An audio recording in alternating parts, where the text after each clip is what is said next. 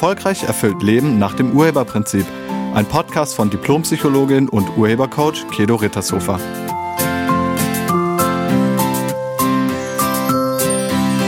Hallo, herzlich willkommen und schön, dass du da bist.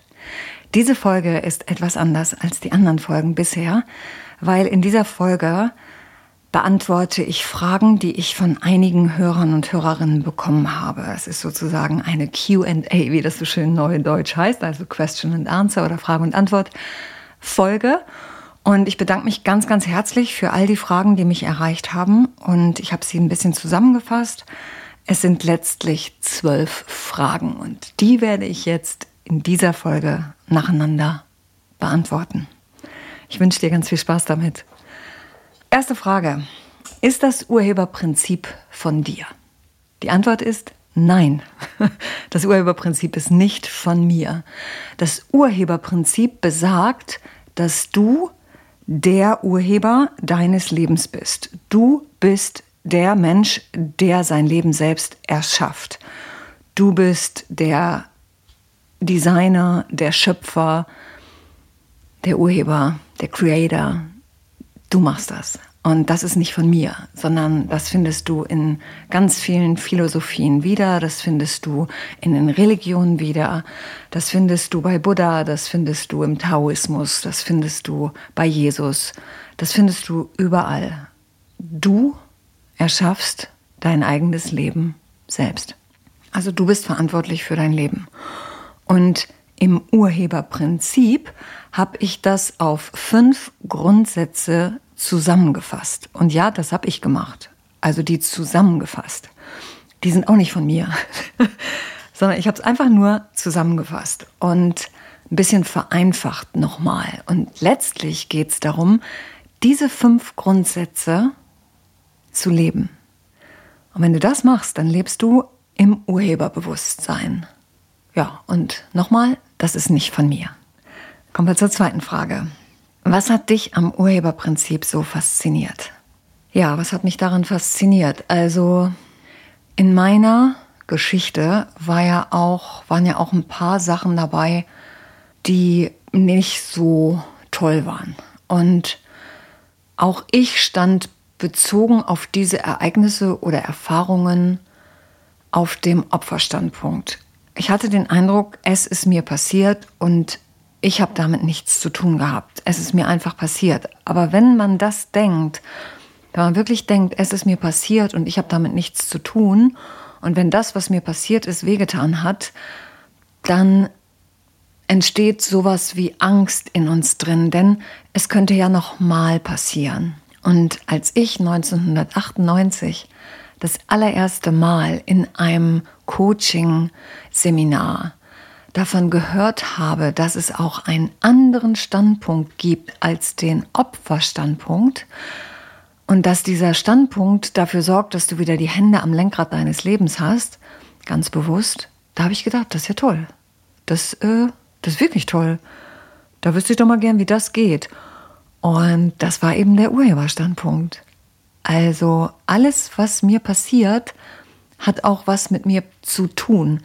Das heißt nicht, dass ich schuld daran bin. Bitte, bitte versteht das nicht falsch. Du bist nicht schuld. Es geht überhaupt gar nicht um Schuld, sondern es geht darum, dass wir erkennen, dass wir die Ereignisse in unserem Leben, dass wir damit was zu tun haben und dass wir sie auch selbst erschaffen. Also ich weiß, das ist jetzt für einige ein bisschen spirimäßig. Das ist eine Nummer zu esoterisch. Aber erlaub dir doch mal, dich auf den Gedanken einzulassen. Und das war auch letztlich das, was für mich das Größte war, zu erkennen, ich bin nicht Opfer, sondern die Dinge, die ich erlebe, die haben etwas mit mir zu tun und sie kommen aus meinem Überzeugungssystem. Also ich, ich erfahre das, weil ich in Überzeugungen lebe, die ein Sog dafür sind, dass ich sowas erlebe. Das ist jetzt vielleicht ein bisschen theoretisch, wir machen das ein bisschen klarer. Wenn du irgendwie zum Beispiel dir ein Kind wünscht, du möchtest gerne schwanger werden, du wünschst dir Kind oder Kinder, dann richtest du plötzlich dein Bewusstsein auf Babys, auf schwangere Frauen und auf Kinder aus. Du siehst überall Schwangere, du siehst überall kleine Kinder. Und das erschaffst du durch deinen Fokus, durch deine Perspektive. Und so funktioniert das auch mit anderen Sachen. Wenn du dich darauf fokussierst, dass du kein Geld hast, dann wird dir überall deutlich, wo du kein Geld hast. Das funktioniert in die negative Richtung, das funktioniert genauso in die positive Richtung. Und das ist das, wie wir unsere Realität selbst erschaffen. Ja, und das war für mich das Faszinierendste am Urheberprinzip. Ich hatte endlich wieder die Hände am Lenkrad. Ich konnte wirklich sagen, okay, das habe ich erlebt, Haken dran, es war für irgendwas gut. Und jetzt gucke ich, wie ich mich dahin bringen kann, wo ich hin will, ab jetzt. Die nächste Frage lautet, warum willst du das Urheberprinzip in die Welt bringen? Vielen Dank für diese Frage. Ich will das in die Welt bringen, weil ich wirklich finde, dass das etwas ist, was Menschen hilft, aus dem Leiden rauszukommen. Das Urheberprinzip ist wirklich die Möglichkeit für ein erfülltes und glückliches Leben und das dauerhaft. Außerdem erkennst du, wer du wirklich bist, wie machtvoll du bist und wie Leben funktioniert. Und ich möchte mit meinem Sein dazu beitragen, dass andere Menschen ihr Bewusstsein erweitern können und wirklich glücklich sind. Das ist meine Absicht. Und deshalb bringe ich es in die Welt. Die nächste Frage, die mich erreicht hat, lautet, was sind deine Superkräfte? Ich finde das so ein schönes Wort, Superkräfte. Ich habe das ja in der letzten Folge schon gehabt im Gespräch mit Sandra und sie sagte, meine Superkraft ist Netzwerken. Und deshalb freue ich mich sehr, dass mir jemand die Frage stellt, was meine Superkräfte sind. Ja, was sind meine Superkräfte? Ich glaube, es ist Klarheit, es ist Humor und es ist die Fähigkeit des Erklärens.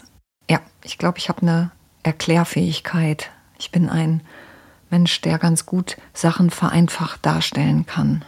Also, ich habe ein Erklärungstalent, wenn es dieses Wort gibt. Okay, nächste Frage, die ist von Susanna und die haben auch noch drei Leute mehr gestellt. Die heißt, was ist deine Morgenroutine? Ja, was ist meine Morgenroutine? Da würde ich ganz gern mal Thorsten Sträter zitieren. Thorsten Sträter hat mal gesagt, meine Morgenroutine ist, ich gehe aufs Klo. Und das tue ich natürlich auch.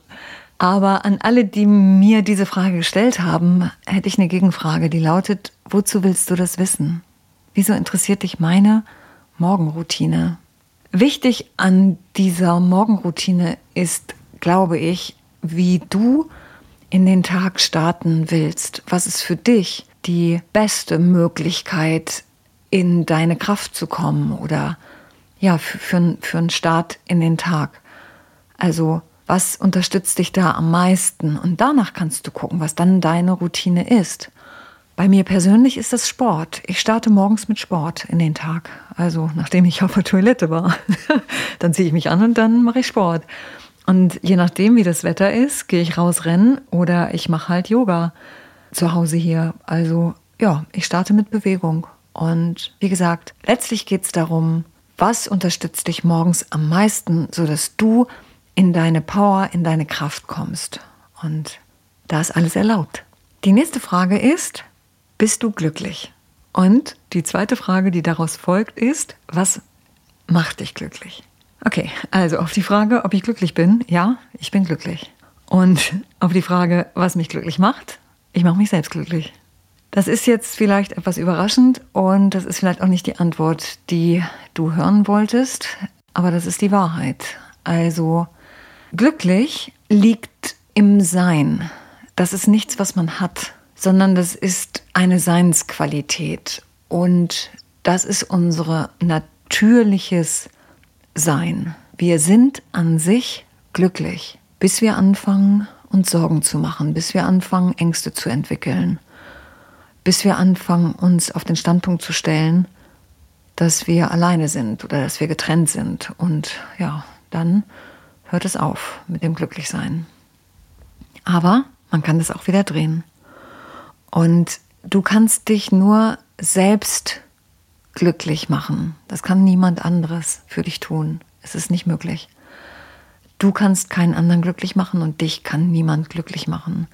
Nichts außerhalb von dir kann dich glücklich machen. Das geht nur in dir drin, weil es im Sein liegt und nicht im Haben.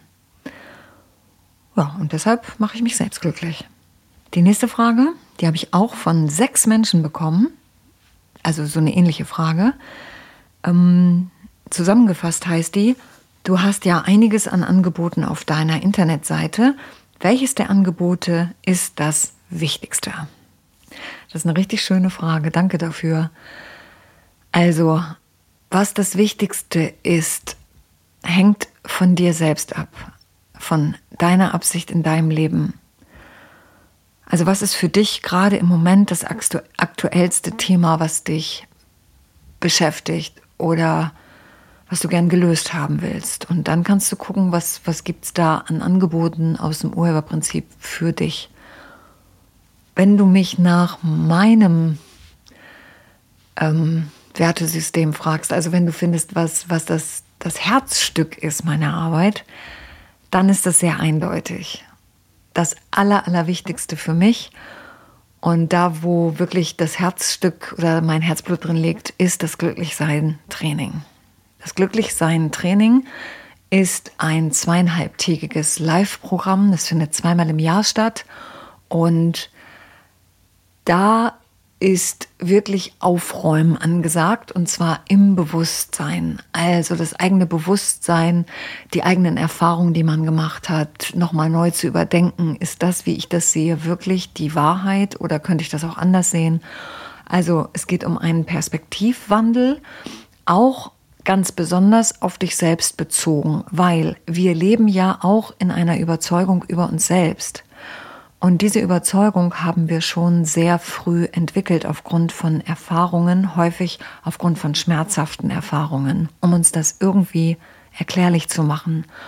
Und das sind dann Überzeugungen, die uns selbst betreffen und die gehen los mit Ich bin. So, und dann kommt irgendwas, ich bin nicht gut genug, ich bin machtlos, ich bin zu dumm, ich bin nicht richtig, ich bin nicht wichtig, ich bin nichts wert, ich bin nicht liebenswert, irgendwie sowas. Oder ich bin anders. Und diese Überzeugung, die kann richtig dafür sorgen, dass du leidest und dass du nicht kriegst, was du dir wünschst. Und diese Selbstüberzeugung, wie ich sie nenne, mit der du dich identifizierst, diese Selbstüberzeugung gilt es aufzulösen. Und genau das machen wir im Glücklich-Sein-Training in zweieinhalb Tagen.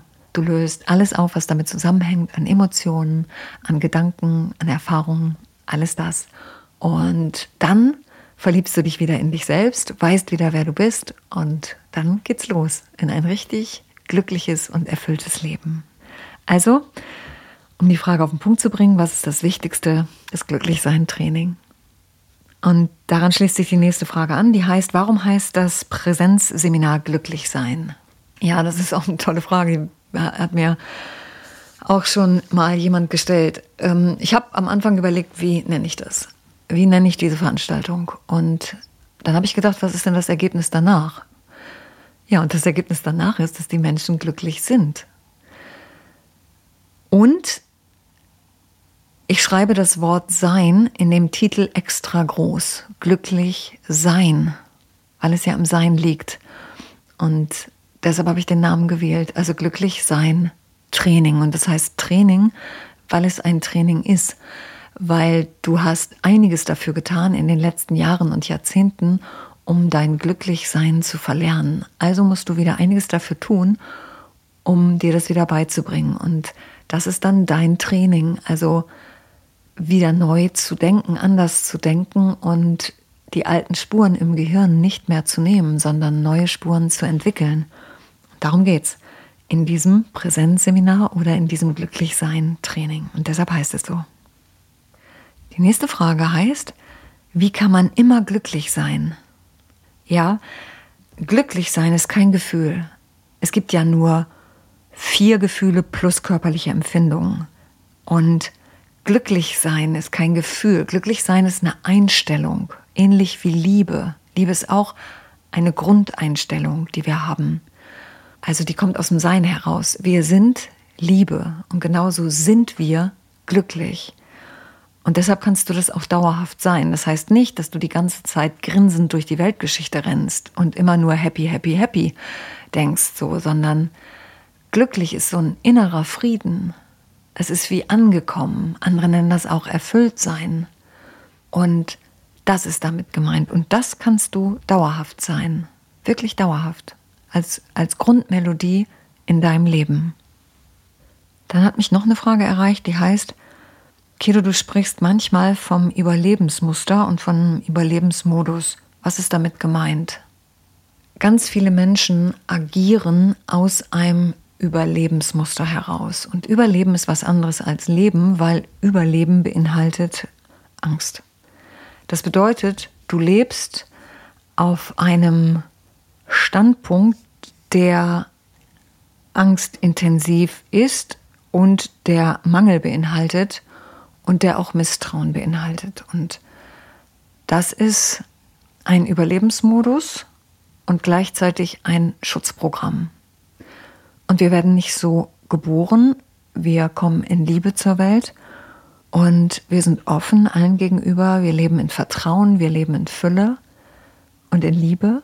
Und irgendwann folgen wir unseren Eltern in den Mangel, Angst und Misstrauen Standpunkt. Und das ist dann der Überlebensmodus. Also ein Schutzprogramm, in dem wir hoffen, dass uns nichts passiert. Aber wenn wir verstanden haben, dass uns gar nichts passiert, sondern dass wir alles selbst erschaffen, dann brauche ich auch gar keine Angst mehr. Und ich muss nur wissen, wie das geht. Wie erschaffe ich denn? Wodurch erschaffe ich? Ja, und das zum Beispiel erfährst du bei meinem Glücklichsein-Training. Nächste Frage. Liebe Kedo, was war die wichtigste Erkenntnis in deinem Leben? Die wichtigste Erkenntnis in meinem Leben war, nicht die Ereignisse bestimmen unser Leben, sondern die Schlussfolgerungen, die wir daraus ziehen.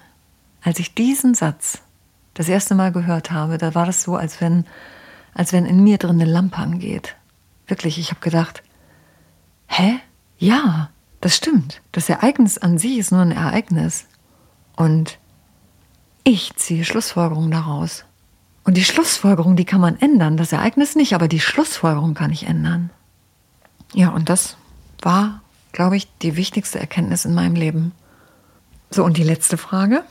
Welche drei Bücher würdest du zum Urheberprinzip empfehlen? Das erste, was mir da einfällt, ist Neil Donald Walsh, Gespräche mit Gott, und zwar Teil 1. Der Titel mag dich abschrecken, aber das Buch an sich ist sensationell und das kann ich wirklich nur jedem ans Herz legen, das mal zu lesen. Also Neil Donald Walsh, Gespräche mit Gott, Teil 1. Das zweite Buch, was ich gerne empfehle, ist von Andreas Boskugel und das heißt Denke anders.